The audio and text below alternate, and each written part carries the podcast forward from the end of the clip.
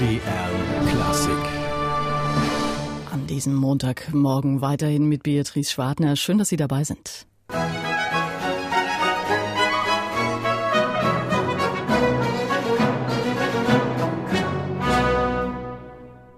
Prächtige Musik für den Dresdner Hof oder zumindest dort gespielt, denn es ist eines der überlieferten Werke der Dresdner Hofkapelle zur Zeit Augusts des Starken. Dass wir diese Musik heute noch haben, das verdanken wir auch der aufwendigen Bibliotheksarbeit zum Beispiel an der Sächsischen Universitäts-, und Landesbibliothek in Dresden. Sie ist zusammen mit einer ganzen Reihe Leipziger Musikbibliotheken und dem Bacharchiv Gastgeberin für den diesjährigen Kongress des IAML, der International Association of Music Libraries, Archives and Documentation Centers in Leipzig. Wer im Moment durch Leipzig geht, der erkennt die Kongressteilnehmer an einer leuchtend grünen Mappe mit dem Aufdruck IAML.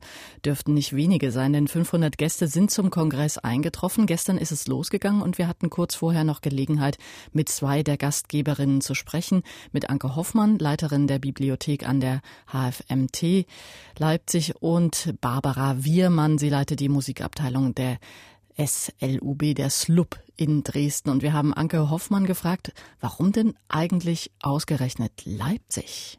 Der erste Kongress, der in Leipzig stattfand, war 1970. Wir haben gerade nochmal nachgelesen, natürlich zu einer ganz anderen Zeit und mit ganz anderen Dimensionen. Damals mit der Rekordbeteiligung von 150 äh, Teilnehmerinnen und Teilnehmern.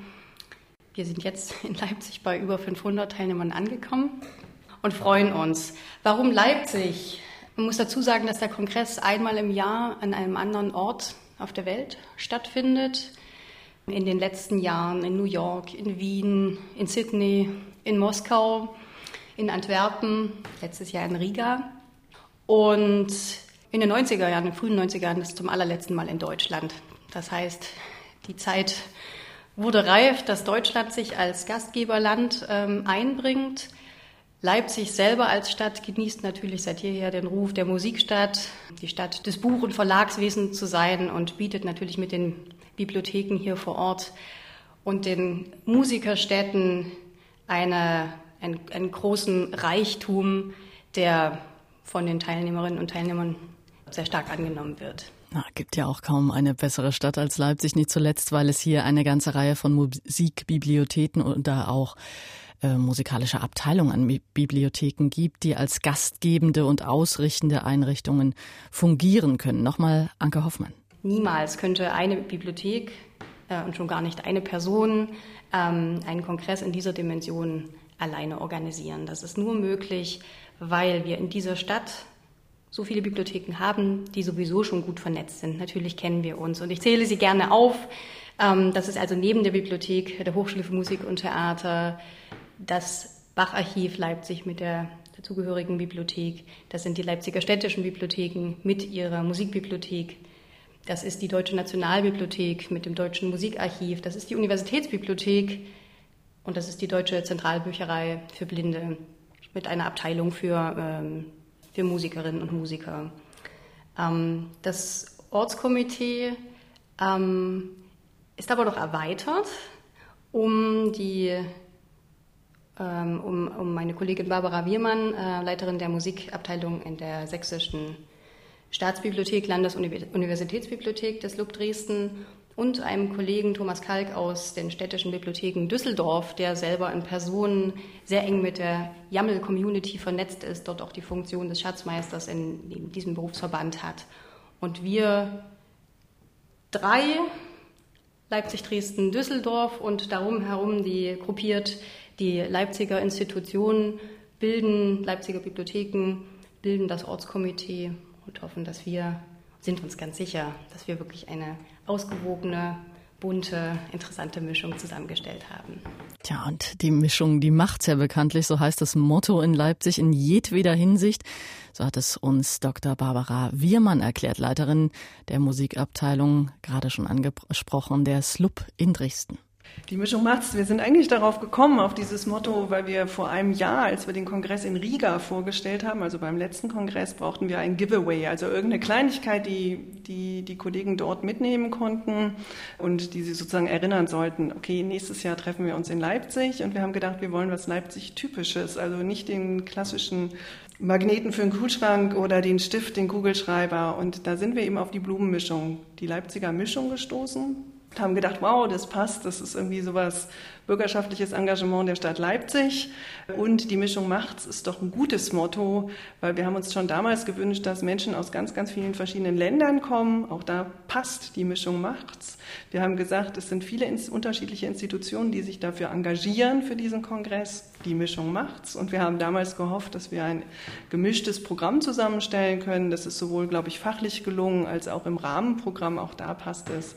It's all in the mix, sagen wir, oder c'est le mélange qui compte. Also das sind so die Sprüche, die, die Motti, die wir haben, mit denen wir es in die Welt getragen haben. Und gekommen sind, wie gesagt, viele, über 500 Teilnehmer.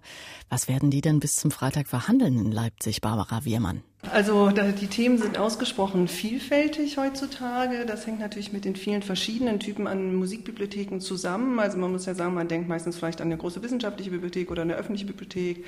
Es gibt auch die Musikhochschulbibliotheken und auch die Bibliotheken im Hintergrund wie die Orchesterbibliotheken und so, über die wir gar nicht nachdenken, weil normale Menschen dort gar nicht hingehen können. Und alle haben irgendwie Herausforderungen, weil sich einfach die Welt sehr schnell dreht. Ja, ich sage nur Stichwort Digitalisierung. Darauf müssen alle reagieren und sie müssen in unterschiedlicher Weise darauf reagieren. Äh, für die Stadtbibliothek ist, sie muss sich überlegen, wie geht sie heute in dieser Zeit auf ihre Nutzer zu, wie interessiert sie die Nutzer für Musik. Sie kann nicht mehr viele CDs verleihen oder so, wie, wie geht sie mit Streaming-Diensten Diensten um und so weiter. Die wissenschaftliche Bibliothek, was macht sie mit ihren Quellenbeständen, solche Themen. Und da profitieren wir zum einen gegenseitig von Erfahrungen. Es gibt immer sehr viel Projektberichte und so, Best-Practice-Berichte, muss man sagen. Auf der anderen Seite geht es auch wirklich darum, wie reagieren wir gemeinsam darauf, ja, welche Projekte machen wir gemeinsam, ja, also wirklich, dass man Dinge gemeinsam konzipiert, weil es gibt keine Grenzen mehr im Digitalen, ja, da muss man zusammenkommen. Aber es sind natürlich auch gesellschaftliche Fragen von Bibliotheken, welche Rolle haben sie heute und so weiter. Eins der Kernthemen schon angesprochen ist die Digitalisierung. Was bedeutet das eigentlich für den Bibliotheksbetrieb? Ist das eine große Umstellung? Das ist eine Frage, der müssen sich Bibliotheken stellen. Die Art und Weise, wie sie sich dem Thema stellen, hängt ganz entscheidend von der Größe und auch dem Schwerpunkt der Bibliothek ab. Wenn ich jetzt für unsere Bibliothek, also die Bibliothek an der Hochschule für Musik und Theater sprechen kann, dann ähm, denke ich nicht nur an unsere Bibliothek im engeren Sinne, sondern an unser Archiv, das ist ein bedeutendes historisches Archiv, was letztlich die Unterlagen, die Studienunterlagen seit Anbeginn des Konservatoriums, also seit 175 Jahren, äh, verwahrt. Ein großer Teil der Unterlagen, der historischen Unterlagen, liegt in digitaler Form vor. Ein weiteres Thema für die Wissenschaft unerlässlich ist, wie gehen wir zum Beispiel mit unserer Konzertprogrammsammlung um, die im Archiv liegt und wesentliche Einstiegspunkte für wissenschaftliche Fragen zur Repertoirebildung beantworten könnte, wenn das Material zugänglich wäre und eben nicht nur vor Ort. Es wäre naheliegend zu sagen, okay, wir digitalisieren es, aber wir sind hier an der Hochschule für Musik und Theater in, in Leipzig. Das ist eine vergleichsweise kleine Einrichtung. Wir würden niemals eine, ein Digitalisierungsvorhaben wie dieses mit den stetig wachsenden technologischen Anforderungen so weit vorantreiben, dass wir sagen können, guten Gewissens sagen können, das sind jetzt langzeitarchivierte Materialien. Und dafür ähm, benötigen wir die Strukturen, die in diesem Land, in Sachsen, einfach durch Kooperationsprojekte und durch ähm, ja, gesteuerte Programme, in dem Fall zum Beispiel das Landesdigitalisierungsprogramm, uns auch als kleinen Einrichtungen die Möglichkeit geben, ähm, unsere Bestände zeitgemäß digital vorzuhalten. Und wie wichtig und interessant so ein Archiv sein kann, das hat uns vor einigen Wochen Anke Hoffmanns Kollegin Birgit Jach vorgeführt. Am Edward Grieg-Tag hier bei MDR Klassik hat sie uns Originaldokumente von Grieg vorgestellt. Beurteilungen seiner Lehrer zum Beispiel, die sagten, er sei nicht besonders fleißig gewesen, aber auf dem Klavier gut.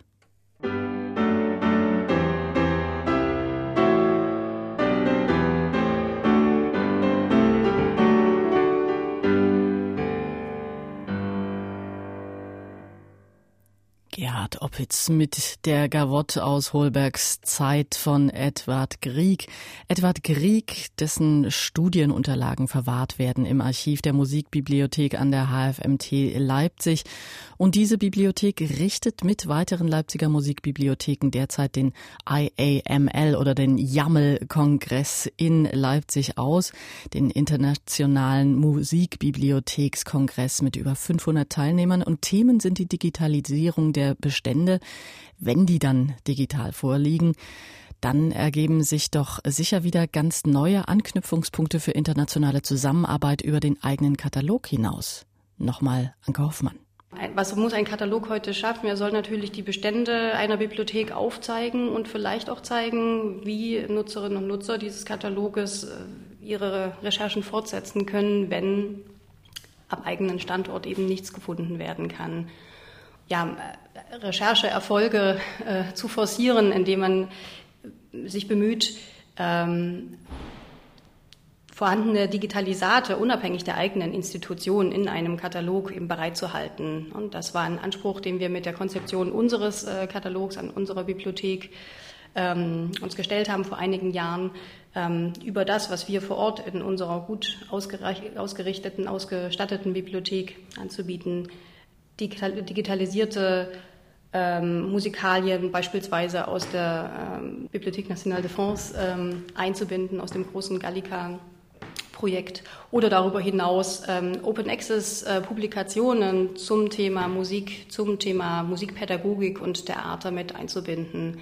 Open Access ist übrigens auch ein Alleinstellungsmerkmal. Es bedeutet nämlich mit entsprechendem Account kostenlosen und umfänglichen Zugang zu digitalisierten Beständen der Bibliotheken und damit das an jeder Bibliothek irgendwann ähnlich gut klappt, gibt es auch da ein Zauberwort und das heißt Standardisierung. Und danach haben wir gefragt, und zwar Dr. Barbara Wiermann. Das Thema Standardisierung ist ein ganz großes Thema bei uns ähm, und man muss wirklich sagen, wir versuchen da weltweit zusammenzuarbeiten und das ist auch bei diesem Kongress immer wieder Thema. Also es gibt wirklich auch eine Session zum Thema Metadaten, Metadatenstandards, wo die Deutsche Nationalbibliothek auch mit mehreren Rednern vertreten ist, wo die Library of Congress mit dabei ist. Also da machen gerade die Nationalbibliotheken ganz große Arbeit. Wir sehen aber auch bei verschiedenen Projekten, die hier vorgestellt werden und die hier diskutiert werden, wie das immer wieder eingefordert wird, die Standardisierung und wie sie dann auch fruchtbar wird. Also wie wir Wissen vernetzen können, wenn wir Standards, wenn wir Normdaten benutzen und nicht jeder seine eigene Suppe kocht. Ja, also ich kann ein Beispiel nennen. Es gibt ein großes internationales Projekt, was schon in den 50er Jahren initiiert wurde von der YAML, also unserer Vereinigung International Association of Music and Libraries, RISM, das Quellenlexikon, das internationale Quellenlexikon der Musik. Dort werden zum Beispiel Personen normiert genutzt mit Identifiern, wie sie in der ganzen Welt verwendet werden. Dort sollen zukünftig auch Werke mit Identifiern versehen werden, sodass Beethovens neunte Symphonie überall in der Welt, wenn sie digital repräsentiert wird, mit demselben Identifier versehen ist. Und alles Wissen um so ein Werk zusammengezogen werden kann im Netz. Ja, das sind so Ideen, wie man Wissen verknüpfen kann, wenn man mit Normdaten und mit Identifiern arbeitet. Und das sieht man hier in ganz vielen Projekten. Ja, das ist immer wieder Thema. Sei es, wenn es um Quellen geht, sei es, wenn es um Erschließung von Konzertprogrammen geht, um Dokumentation von Konzertereignissen. All diese Themen äh, brauchen eben Standardisierung und das wird immer, kommt immer wieder und immer mehr.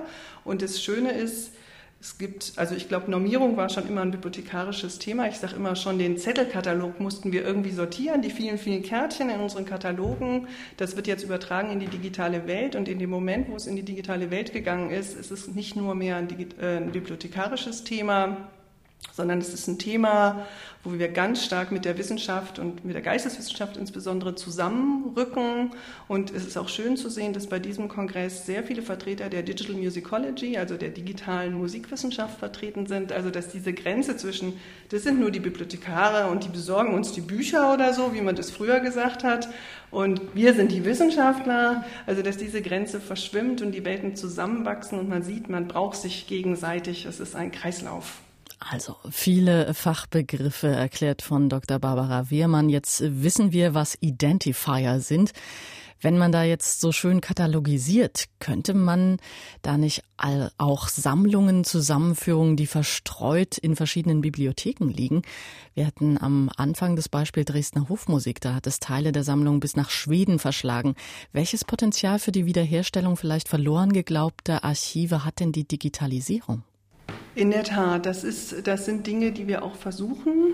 Wir selbst haben das gemacht äh, an der Musikabteilung der, der Sächsischen Staatsbibliothek, ähm, indem wir unsere historischen Sammlungen rekonstruiert haben, die eben aufgrund von, ich sage jetzt einfach mal, Fehlentscheidungen des 19. Jahrhunderts verstreut wurde. Man hat im 19. Jahrhundert Handschriften abgegeben nach Hamburg, nach Halle, nach Leipzig und fragt sich jetzt, was hat man damals eigentlich gemacht und will das wieder alles schön zusammen haben.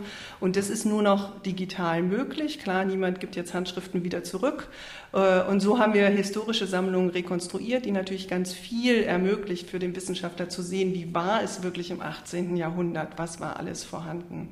Und das, so kann man sich vorstellen, ruft die Musikwissenschaftler auf den Plan, die da ganz neues Forschungspotenzial für sich finden, wenn man da Handschriftensammlungen und ähnliches zum ersten Mal wieder vereint vorfindet. Sind denn auch Musikwissenschaftler dabei beim Kongress? Ja, also äh, es kommen unter diesen 500 Personen, die wir erwarten, sind nicht nur Musikbibliothekare, sondern es sind auch Musikwissenschaftler dabei. Äh, man muss auch sagen, große Projekte, die die Jammel unterstützt, wie zum Beispiel das musikalische Quellenlexikon, haben auch Beiräte, die paritätisch besetzt sind aus Bibliothekaren und, äh, und Wissenschaftlern. Und das finde ich ist wirklich auch das Schöne, dass in den, den Sessions, die wir haben, also in den Vorträgen, Bibliothekare und Wissenschaftler ihre Erkenntnisse, ihre Wünsche artikulieren äh, und ähm, wir dadurch, also auch gerade auch in diesen ganzen Workshops, die da sind, Working Groups und so weiter, Study Groups, äh, man gemeinsam vorankommt und sich abstimmen kann. Und die, ich glaube, diese, diese Grenzen Bibliothekar, Wissenschaftler, das muss viel mehr zusammenwachsen. Da geht der Trend möglicherweise in Richtung ganz neuer Berufsstände. Geboten wird den Kongressteilnehmern in Leipzig, aber auch dem Leipziger Publikum auch einiges. So werden am Akkord dabei sein, der Leipziger Synagogalchor oder auch das sächsische Vokalensemble und die Batzdorfer Hofkapelle mit Musik vom katholischen Dresdner Hof.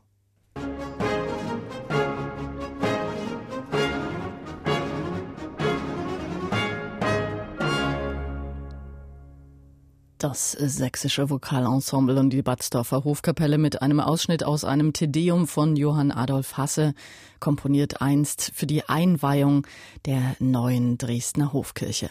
Auch dieses Werk gibt's vermutlich längst digitalisiert. Die Digitalisierung, das beherrschende Thema beim YAML, beim IAML-Kongress in Leipzig, dem Internationalen Kongress von Musik, Bibliotheken und Archiven weltweit, mit 500 Teilnehmern, derzeit in Leipzig.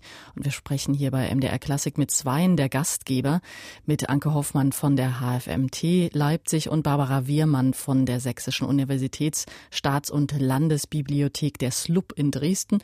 Und Digitalisierung, das bedeutet ja auch viel mehr Bestand, der aber viel weniger Platz braucht, oder Barbara Wiermann? Das eine beim Digitalen ist natürlich, man braucht keinen Platz, aber man hat natürlich andere Herausforderungen. Ja? Man hat nicht mehr die Herausforderung des Baus, aber man hat die Herausforderung der IT-Technik, die man braucht, der Serverplatten und äh, der ständigen Aktualisierung äh, der Datenströme und so weiter. Ähm, ich glaube, der große Vorteil ist, also wenn wir jetzt auch nicht um, über Quellendigitalisierung reden, sondern wirklich um, um das Thema auch Literatur, aktuelle Noten und so weiter, ist die ständige Verfügbarkeit und die Ortsunabhängigkeit. Ja, egal wo ich sitze, ob ich jetzt kurzfristig noch mal eine Note brauche oder äh, die Literatur, ähm, es ist eben auf Klick verfügbar. Und ich glaube, das ist ganz, ganz wichtig, dass wir das immer wieder deutlich machen, gerade auch wenn es irgendwie um, um Studierende geht, auch der Musikwissenschaft, jetzt nicht nur der Musikpraxis, äh, Information ist im Netz ganz schnell zu kriegen, aber wir haben Qualitätsinformation, wir haben gesicherte Qualitätsinformation, das ist was anderes.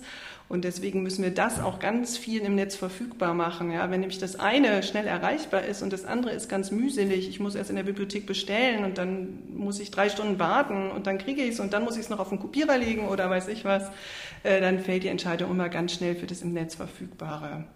Ja, ähm, Ganz wichtiges Thema ist dabei sicherlich auch das Thema Open Access, freier Zugang zur Information. Ähm, also das wollen wir auch im Musikwissenschaftsbereich. Es ist noch nicht so stark in Deutschland vertreten. Das wollen wir einfach auch wirklich forcieren. Und ein Bewusstsein dafür schaffen, dass es wichtig ist. Das ist keine Kritik und auch kein Ausschalten von kleinen Verlagen, aber man muss da, glaube ich, ganz neue Modelle finden, dass man Sachen schnell verfügbar hat, trotzdem qualitätsgesichert verfügbar hat und eben auch für alle verfügbar macht.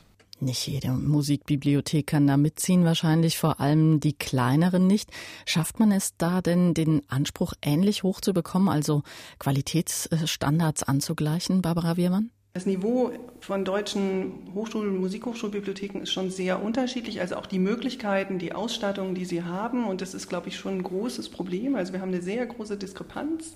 Es kommt immer mehr Bewusstsein, dass äh, an Musikhochschulen Bibliotheken ganz wichtig sind, einfach auch für das Thema Informationskompetenz, um möglichst breit was kennenzulernen. Es ist einfach nicht mehr so, dass jeder Musikstudent später seinen Platz am Orchesterpult hat und dann gut abgesichert ist, sondern er muss eben sehr breit aufgestellt sein, um irgendwie äh, weiterzukommen später.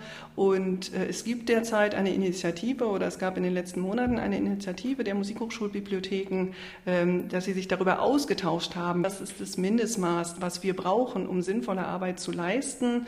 Also man schaltet sich da schon kurz und schaut, okay, wie, wie können wir auch eine Lobby dafür finden, für die Arbeit, die wir machen, das Bewusstsein der Hochschulleitung ist eben sehr unterschiedlich. Und ähnliche Bestrebungen gibt es auch auf europäischer Ebene, weil natürlich begegnen wir auch immer wieder dem Vorteil, es gibt doch jetzt das Netz, wozu brauchen wir euch noch? Ja. Und darauf muss man Antworten haben und die muss man eben ganz klar artikulieren. Und die heißen eben Qualität im Netz und offener Zugang, Open Access. Das wären Argumente für die digitale äh, Arbeit von Musikbibliotheken. Aber sind denn die Musikbibliotheken vor Ort da wirklich noch nötig? Die Frage geht an Anke Hoffmann, Bibliotheksleiterin an der HFMT in Leipzig.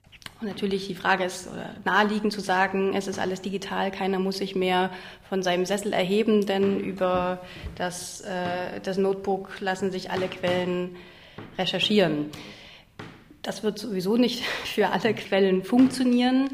Und letztlich sind aber die digitalisierten Quellen ja auch nur ein Ausschnitt in einem Dienstleistungsangebot, äh, für das Bibliotheken stehen. Als Mitarbeiterin einer Bibliothek mit einer musikpraktischen äh, Fokussierung stehen selbstverständlich äh, gedruckte Notenausgaben, die sich die Musikerinnen und Musiker aufs äh, Pult legen oder ein Textbuch, aus dem angehende Schauspielerinnen und Schauspieler lernen, immer noch physisch wirklich eine, Rolle. Und dafür gibt es auch angesichts vieler Initiativen, die auch äh, präsentiert werden im Rahmen des Kongresses, eben noch kein Äquivalent, kein elektronisches Äquivalent, aus dem sich annähernd so musizieren ließe. Also es bleibt noch genügend Arbeit übrig für Musikbibliothekare und Karinnen oder die Mitarbeiter in den Musikarchiven. Jetzt treffen sie sich erstmal in Leipzig zum Austausch und die Woche ist ziemlich vollgepackt mit Angeboten. Darüber hinaus haben sich die Gastgeber um Anke Hoffmann und Barbara Wiermann auch ein buntes Rahmenprogramm ausgedacht. Wie sieht denn das aus? Wir unterscheiden zum einen nach einem, äh, zwischen einem Fachprogramm, was aus über 100 genauer gesagt 120 äh, Vorträgen, die in drei Sessions parallel äh, stattfinden, besteht. Ähm, das ergänzt wird durch auch wiederum parallel stattfindende Arbeitsgruppentreffen, Workshops, die im Laufe der Kongresswoche äh, angeboten werden, Bibliotheksführungen, um den Best-Practice-Gedanken tatsächlich auch nochmal vor Ort in den Leipziger Bibliotheken nachvollziehen zu können. Das Fachprogramm wird außerdem ergänzt durch eine durch zwei Poster-Sessions. Das gehört so zum Standard der, ähm, des wissenschaftlichen Programms. Und darüber hinaus haben wir als ähm, Organisationskomitee ebenfalls ein buntes, abwechslungsreiches, anspruchsvolles äh, Kulturprogramm zusammengestellt. Ne, die Teilnehmerinnen und Teilnehmer erwarten drei Konzerte und statt Exkursionen darunter eben eine Besichtigung des äh, Staatsarchivs im Rahmen einer Tour durch Leipzig als Verlagsstadt. Ähm, wir präsentieren Leipzig auch als Stadt der friedlichen Revolution. Auch dafür gibt es eine thematisch ausgerichtete Stadtführung. Es wird darüber hinaus aber auch eine Orgeltour nach Rötha geben, um die Region ähm, zu präsentieren. Und wir werden Dresden mit einbinden ähm, und in einer Post-Congress-Tour die Stadt und die SLOB als Bibliothek mit großer Musikalien- und Quellensammlung präsentieren. In Leipzig startete gestern der Jahreskongress der IAML, der International Association of Music Libraries, mit über 500 Teilnehmern. Bis zum Freitag dauert das Ganze und wir waren im Gespräch hier bei MDR Klassik mit zwei der Gastgeber, mit Anke Hoffmann, Musikbibliothekarin an der HFMT Leipzig und Barbara Wiermann, Leiterin der Abteilung Musik an der Sächsischen Universitäts-, Staats- und Landesbibliothek Dresden.